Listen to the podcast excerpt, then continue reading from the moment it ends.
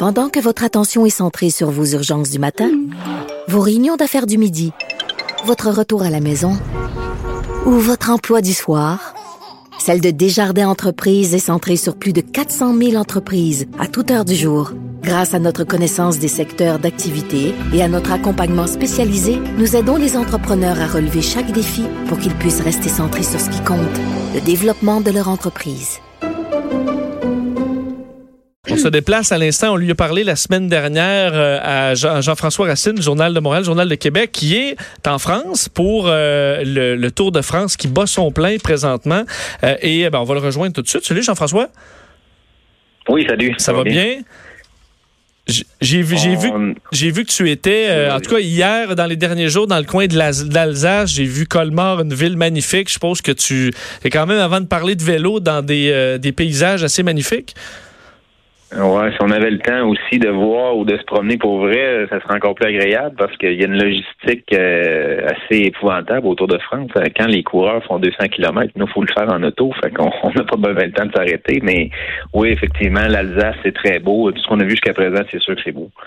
Euh, la dernière étape donc a été terminée. Je vais jouer ton euh, euh, ce qu'on appelle quand même le, tour au sommet de la planche des belles filles. Parle-nous de, cet endroit-là puis de la particularité de cette étape. C'est c'est la quatrième fois que ça termine en haut de ça. C'est le sommet, c'est le, massif des Vosges. J'espère que je le prononce bien. Là. Je suis pas un grand connaisseur un peu de la région, mais c'est une station de ski euh, au massif des Vosges. Euh, c'est vraiment très, très beau et ça finit par un passage euh, en gravelle de 800 mètres à 24% c'est vraiment exceptionnel. Franchement, ça fait plusieurs, plusieurs années qu'on n'a pas vu quelque chose d'aussi enlevant. Là. Moi, je suis un peu déçu des derniers Tours de France. Des fois, tout le monde est menotté, ça se regarde, ça manque de suspense, puis on, se rabat sur le Tour d'Italie des fois au mois de mai, puis on dit qu'il se passe plus de choses. Mais là, franchement, là, depuis le début de la semaine, le Tour de France est vraiment, vraiment intéressant.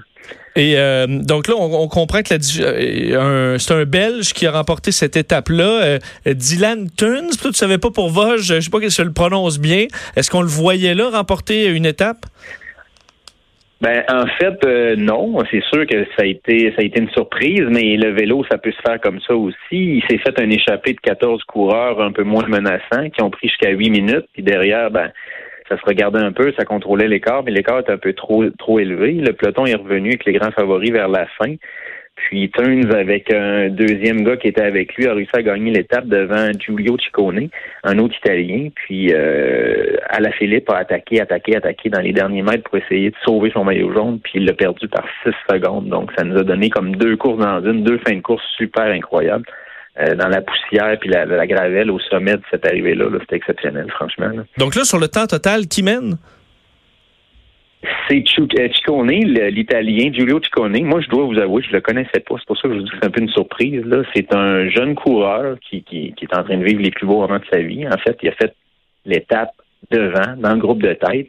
Puis en raison de l'écart, euh, et même malgré l'accélération Philippe à la fin, là, il, termine deuxième de cette étape-là, l'Italien, puis euh, il prend le maillot jaune par six secondes. C'est vraiment, vraiment le plus beau moment de sa carrière jusqu'à date. On ne l'attendait pas, on le voyait pas en jaune, c'est sûr mais c'est des choses qui peuvent arriver en cyclisme. Mais probablement qu'il ne gardera pas plusieurs jours, mais lui, c'est le plus beau moment de sa carrière jusqu'à maintenant, c'est sûr. Euh, du côté de nos Canadiens, en commençant par, euh, par euh, Hugo Hull, j'ai compris qu'il avait été peut-être un peu déçu des dernières étapes, parce qu'évidemment, lui, c'est un acteur de soutien, alors il y a une job à faire, puis des fois, c'est pas nécessairement la job qu'il souhaiterait.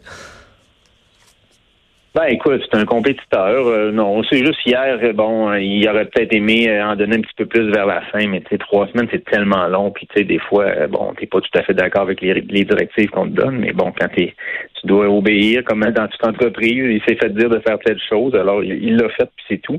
Là, présentement, il a peut-être pas encore franchi la ligne de cette étape-là parce qu'il est probablement dans un groupe un petit peu à l'arrière, là, mais on l'attend encore à l'arrivée. Là. Mais c'est des choses qui arrivent en vélo. Ça se peut qu'il était moins d'accord avec les directives qu'on lui a données, mais euh, le tour est très, très long. Puis euh, ça, c'est des choses. Euh, c'est de la, la régie interne, ça se discute dans l'autobus. J'ai pas été témoin de ça. Mais quelle est justement la stratégie qui mène à dire ben ralentis un peu, c'est pour rester dans un peloton, garder du jus pour une autre étape ou protéger des gens qui manquent de gaz? Exact. Ben, cette année, chez Astana, dans son équipe, c'est tout pour le Danois Fogelsang. Donc, on, espère qu'il pourra bien faire. Là, présentement, il est, je pense qu'il est onzième après cette étape-ci. Donc, ça se passe bien. Euh, à le regarder aller, on, moi, je pense qu'il pourra pas gagner le tour, mais il pourrait peut-être se, remonter dans un top 10, peut-être à la cinquième, sixième place de ce tour-là. Mais il y a encore beaucoup de route à faire. Donc, c'est ce qu'on essaye de protéger chez Astana pour l'instant. Puis Hugo, ben, il faut qu'il qu'il reste avec lui pour l'encadrer le plus longtemps possible à chaque étape. Puis on lui a demandé hier d'aller chercher des bidons, comme on a probablement dû lui demander aujourd'hui, puis de s'occuper du bien-être du leader. Donc, c'est son travail. Euh, du côté de Michael Woods, euh, il, livre la marchandise. Évidemment, son but ultime, c'était de gagner euh, une étape. C'est pas fait, mais il reste quand même jamais très loin. Ben, il, était dans le groupe de favoris tantôt. Là, il va se retrouver au top 10 du classement général. Par contre, dans son équipe, on a un problème un petit peu. Euh, il y a euh, Rigoberto Uran, un Espagnol, qui est avec lui. Euh, Uran, et, on ne sait pas qui est le leader dans cette équipe-là. Finalement, le Wood finit deux secondes devant lui aujourd'hui. Donc, on a un peu deux leaders et qui sont pas nécessairement meilleurs l'un et l'autre au compte de la montre. Donc, est-ce qu'on va miser sur Wood ou sur, euh, sur Uran? Je ne le sais pas. c'est une question de stratégie mais euh, il y a toujours un capitaine dans chaque équipe. Mais là, moi, moi vous dire, dans son équipe, on le sait pas. Est-ce que est-ce que Wood est plus fort que, que, l'autre? Euh, faudra voir, mais présentement, les deux sont vraiment côte à côte, puis euh, c'est, ce qui va se discuter dans cette équipe-là. Puis en terminant, qu'est-ce qu'il y a à surveiller dans les prochains jours? Est-ce qu'il y a des étapes euh, particulières qu'il faudrait pas manquer? Euh, ben écoute, demain c'est probablement la plus longue, c'est 230 km. Euh, avec les bonifications des faux sprint, il n'est pas dit qu'à la Philippe pourrait pas revenir et reprendre les 6 secondes pour reprendre le maillot jaune. C'est possible. Euh, c'est sûr qu'à la Philippe gagnera pas le Tour de France, c'est clair, mais il peut se passer encore bien des choses. Les deux prochaines étapes sont plus tranquilles un petit peu, mais on pourrait revoir Sagan ou revoir à la Philippe ou un autre sprinter demain. L'arrivée vraiment, vraiment sur un terrain plat. Donc demain, c'est ça va être beaucoup plus relaxé aujourd'hui. Bon, ben, on va surveiller ça. J'invite les gens à te, lire euh, pour tous les détails dans le Journal de Québec, Journal de Montréal. Merci, Jean-François. Merci. Salut, bon voyage. Jean-François Racine, journaliste au Journal de Montréal, Journal de Québec. Donc, il a la chance d'aller euh, couvrir le Tour de France et, 230 euh, km la prochaine étape. Eh. C'est fou, full pin au bouchon. Là. Mm. à ce rythme-là, nous, on ferait peut-être, je sais pas, quelques minutes.